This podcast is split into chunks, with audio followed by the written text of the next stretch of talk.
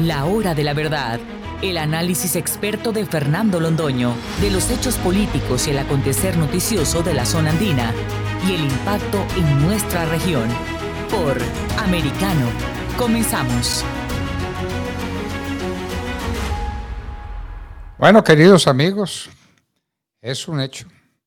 Es un hecho que cualquiera sabe que el señor Gustavo Petro de la extrema izquierda colombiana del Partido Comunista o no del Partido Comunista, pero en todo caso, amigo y cercano de los comunistas de todos los tipos, está en el poder. Ese es un hecho, esa es una realidad. ¿Y ahora qué hacemos? Para eso están los pensadores, para que piensen por la gran masa que no piensa, sino que simplemente presencia los acontecimientos. Por eso estamos con un gran pensador, con un gran pensador a quien le preguntamos, y ahora que tenemos a Gustavo Petro como presidente electo, los colombianos, ¿qué hacemos? ¿Qué camino tomamos? Estamos con José Alvear Sanín, a quien le decimos muy buenas tardes, doctor Alvear. Muy buenas tardes, doctor Fernando. Qué placer oírlo y estar en comunicación con sus oyentes. Pues muchísimas gracias a usted por su generosidad intelectual y por estar con nuestros oyentes. Doctor Alvear, la gran pregunta que nos hacemos ya después del hecho consumado, trágico si se quiere, califíquenlo de cualquier manera, de que Hugo Petro es presidente electo de Colombia ¿Esto para dónde va?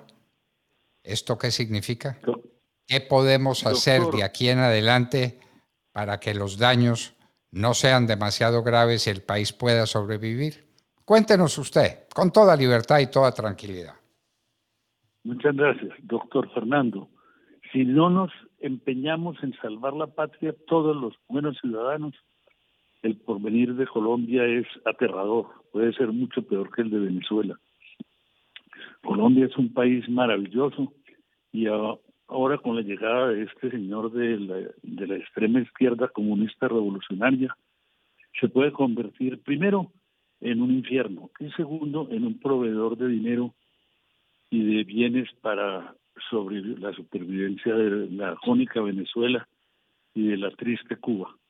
De modo que tenemos que hacer un esfuerzo enorme. Nuestros conciudadanos tienen que convencer de que si no se que trabaja desde este mismo momento para recuperar el país, el país se puede perder, se puede ir al abismo. En primer lugar, no nos podemos poner a, llorar sobre la leche derramada. Se ha derramado demasiada leche y si seguimos llorando sobre ella, van a venir también por la vaca y van a matar la vaca de la economía colombiana para que no vuelva a haber leche.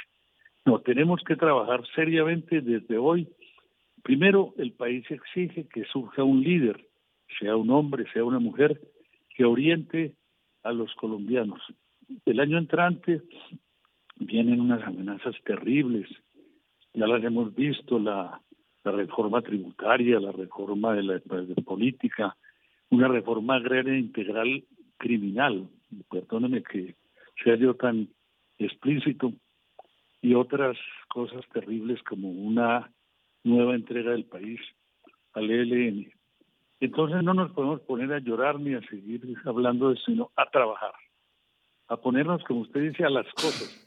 Y la primera cosa que tenemos que hacer es ganar las elecciones de los gobiernos locales.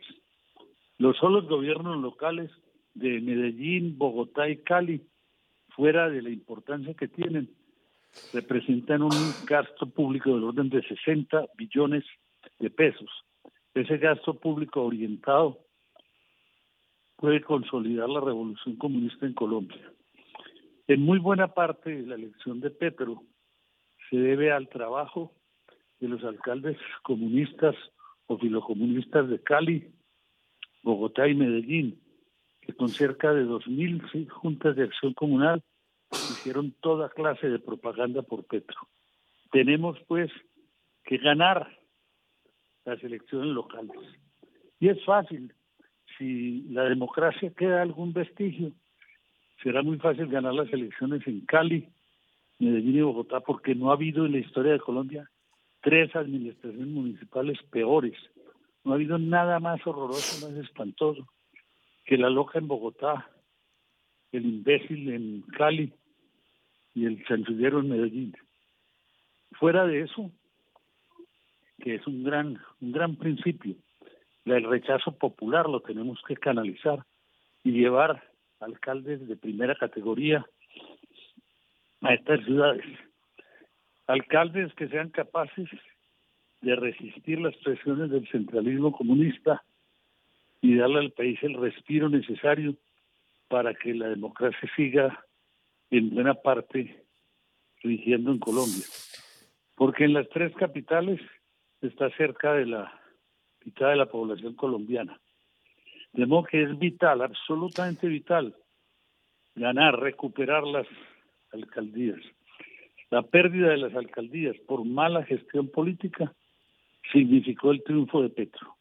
Lo uno va ligado a lo otro. Entonces tenemos que recuperar las alcaldías, a ver si de pronto logramos recuperar la presidencia dentro de cuatro años. Porque es absolutamente necesario que este país maravilloso no caiga en una situación como la de Venezuela o peor. No podemos caer tan abajo, pero es posible. Eso es lo dramático. Lo dramático es, que es posible que caigamos en una Venezuela o en algo peor que en Venezuela, doctor Alvear.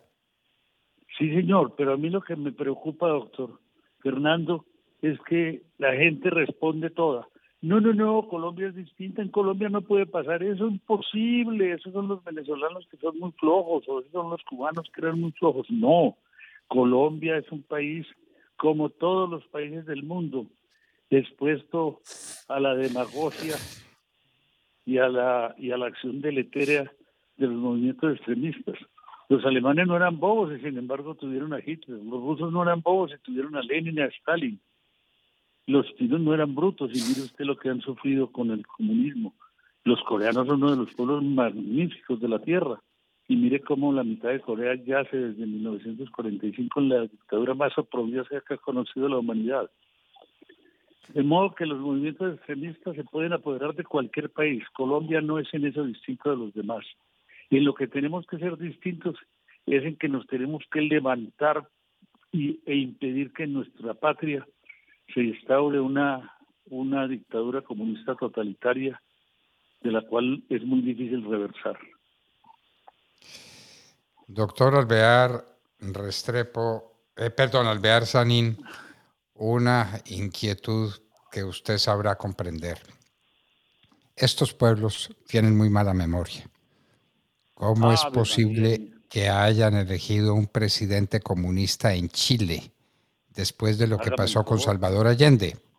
Pues lo eligieron. ¿Cómo es posible que se hayan olvidado de toda la bienandanza del capitalismo liberal en Chile después de tantos años de progreso? Pues acabaron con todo eso y lo tiraron por la borda. Los chilenos tienen muy mala memoria o esos jovencitos de las primeras líneas no aprendieron nada porque sus padres y sus maestros no les enseñaron nada. Miren lo que está el Perú. El Perú, después de tantos años de bienandanza, de recuperación económica, de fortalecimiento de su capacidad exportadora, está en una situación crítica con este hombre, Castillo, que eh, no se explica uno cómo un país de gente letrada y de gente culta culta pueda elegir semejante personaje. Entonces, tenemos muy mala memoria. Aquí se nos olvidó cómo gobernó Petro a Bogotá. Usted está diciendo que tenemos que recuperar Bogotá, pero claro, pero si Petro la gobernó y fue un desastre, fue una tragedia, arruinó la ciudad, la acabó, la liquidó, le hizo tanto daño como no se le había hecho en mucho tiempo en la historia. Y entonces ahora sale Bogotá a votar por Gustavo Petro. ¿Qué hacemos? ¿Qué remedio hay contra la mala memoria? Las 900 juntas de acción comunal, comunal en Bogotá de la señora Claudia López, la esposa de votar por Petro con promesas. El que no vote por Petro no va a tener escuela, no va a tener parquecito, no le vamos a canalizar la quebrada que está, sí, así sucesivamente. Usted acaba de plantear una cosa importantísima, doctor Fernando, que los padres y los maestros no les enseñaron. Yo, yo lo corregiría en cierto modo. Los padres se desentendieron y no les enseñaron a los muchachos. Y los maestros les enseñaron a odiar las instituciones y a odiar lo más, lo más precioso de Colombia para indoctrinarlos en el comunismo. Es que esa es la otra tragedia que tenemos desde hace más de 50 años. Una educación que cayó en manos de los peores indoctrinadores del mundo. Y entonces las generaciones nuevas son criadas y levantadas en un odio por todo lo que sea conveniente, por la religión, por España, por la lengua española, por el capitalismo, por la industria, por la libertad, por los Estados Unidos, por el imperialismo americano.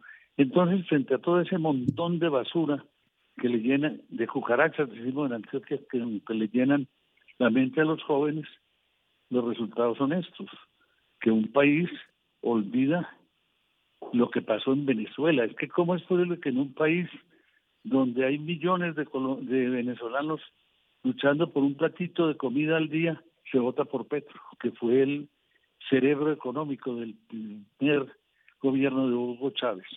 No, doctor, tenemos que hacerle comprender a los colombianos no solamente lo que podemos perder, sino la clase de individuos que están llegando al poder. Esto es lo que se llama el comunismo gramsciano.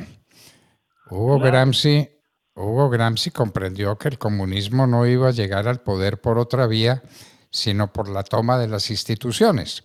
Entonces aquí se tomaron la justicia. La justicia está completamente politizada del lado de la izquierda. Se tomaron la educación. Se tomaron los elementos vitales esenciales de la marcha de una comunidad. Eso, eso no se puede recuperar.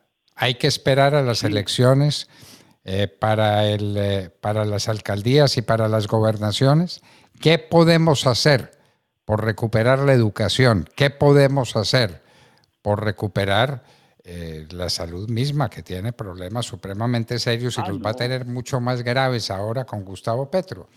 ¿Qué podemos hacer para tomar las instituciones?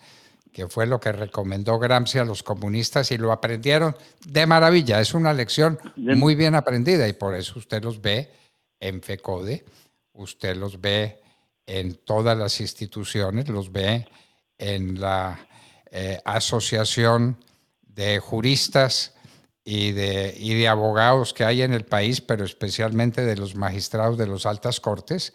Allá los ve usted. Doctor Alvear, ¿qué hacer ante eso? Pues tenemos que luchar políticamente. Yo repetiría, si ganamos las alcaldías de las principales ciudades del país, podemos empezar en, en forma la reconquista de la patria. Porque cuando ganemos las alcaldías, ya ellos van a entender que no se puede seguir apabullando al país. Pero si perdemos las alcaldías, el dominio del comunismo será completo y la pérdida total de las instituciones será inevitable. Entonces hay que escoger sin egoísmos y sin componendas políticas unos ciudadanos íntegros, íntegros y capaces de ganar elecciones porque tenemos necesidad de líderes que tengan corriente. No son muchos, pero los hay. El país no está completamente perdido en ese aspecto. Uno ve personajes como doña María Fernanda Cabal o Rafael Nieto Loaiza o, el doctor Federico Gutiérrez, que son personas respetables y distinguidas que están en este momento llamadas a ponerse en primera fila a mí no me sorprendería nada que personajes influyentes en Bogotá se pusieran de acuerdo en un, hombre como Rafael Nieto para dirigir la primera ciudad del país. Esto lo digo pues desde mi punto de vista antioqueño y me dirán que por qué me meto en temas de Bogotá, pero Bogotá es de todos nosotros. Bogotá es una ciudad maravillosa que no merece la suerte que ha tenido en los últimos años. No la merece, ni merece la alcaldesa que tiene Bogotá, ni merece la primera línea que trabaja en Bogotá como trabaja en Cali, es que no nos merecemos lo que estamos viviendo. Pero sin embargo, vea, la mala memoria. Eh, ya el señor Petro se quitó la careta. Mire el ministro eh, de Defensa que ha nombrado y que ustedes conocen mejor que nosotros y los guatemaltecos los conocen mejor que ustedes. Mire usted el, el, ministro eh, indígena que consiguió para la recuperación de las tierras. Ah, usted el comisionado de paz que se consiguió, el doctor Danilo Rueda, sobre el que hablaremos muy ampliamente en este programa de la hora de la verdad con el doctor Daniel Briseño. Esto es inaudito, inaudito. Y estos personajes estuvieron en la cárcel de la moneda, de la, la cárcel de la picota, perdón, viendo los bandidos reunirse con los narcotraficantes, reunirse con los bandidos y ahora los eligen comisionado de paz.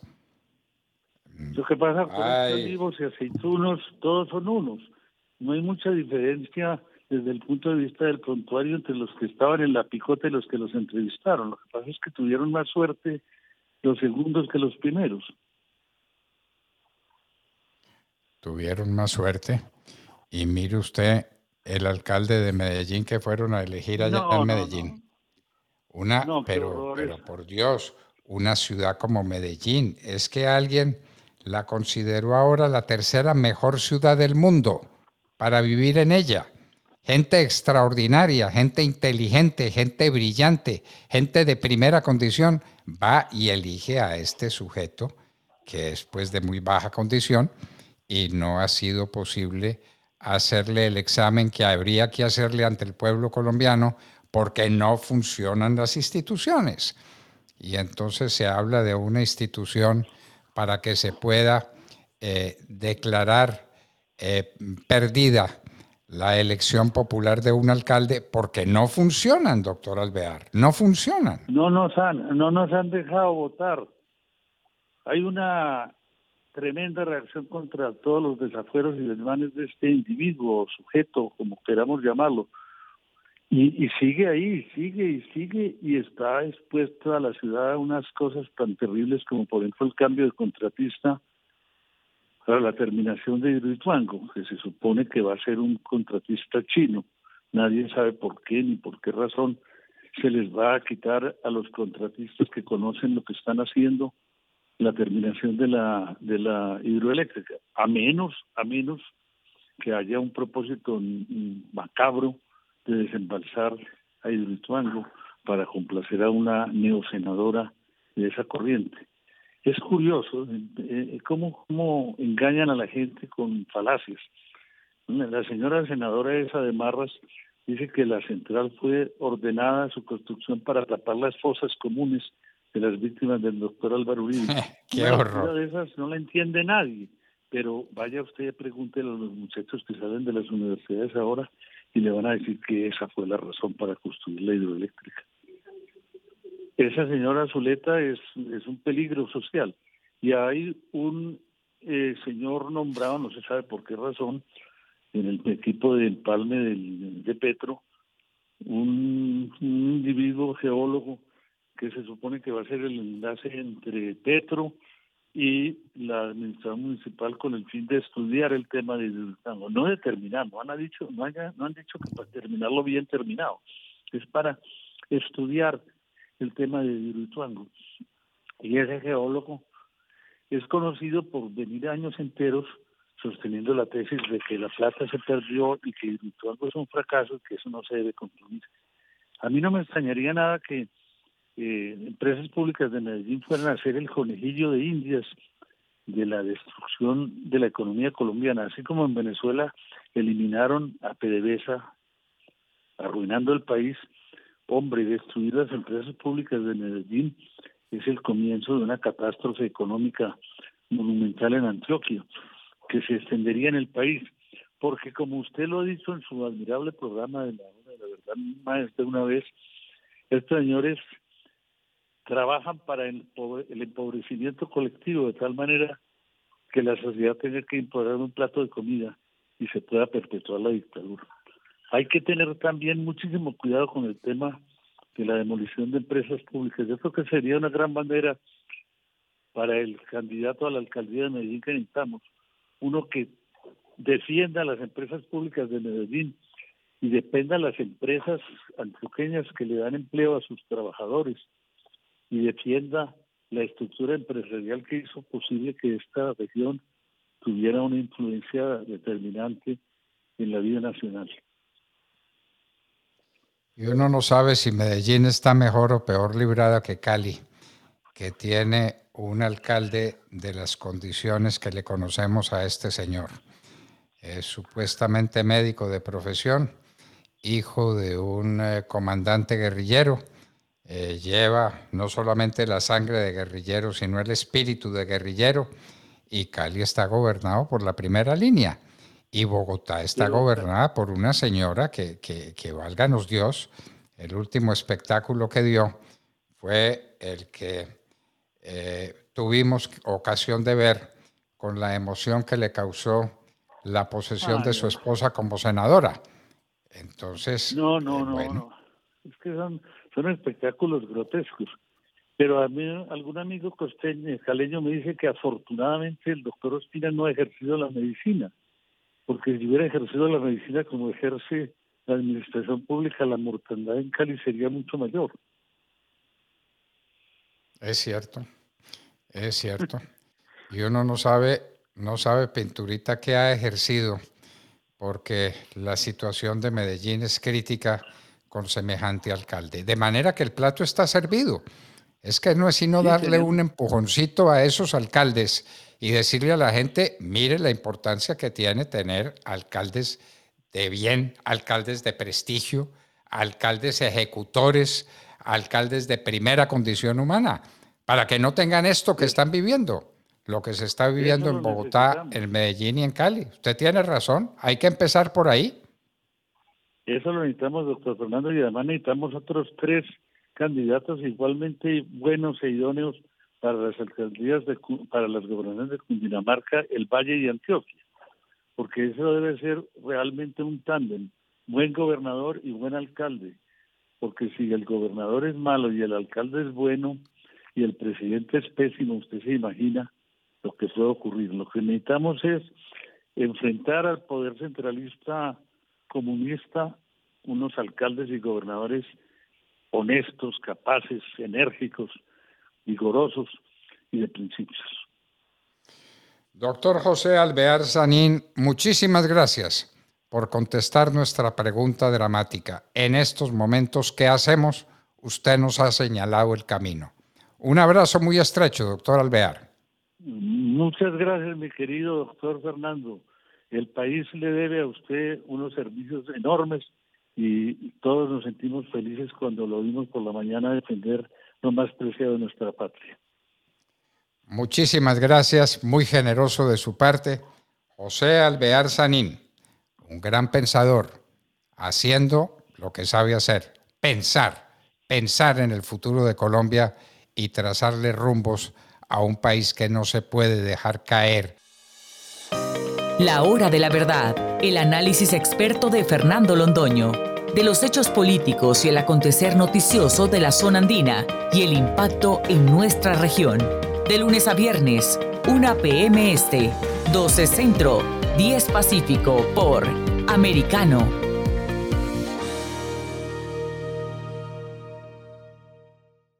This podcast is a part of the C Suite Radio Network. For more top business podcasts, visit c-suiteradio.com.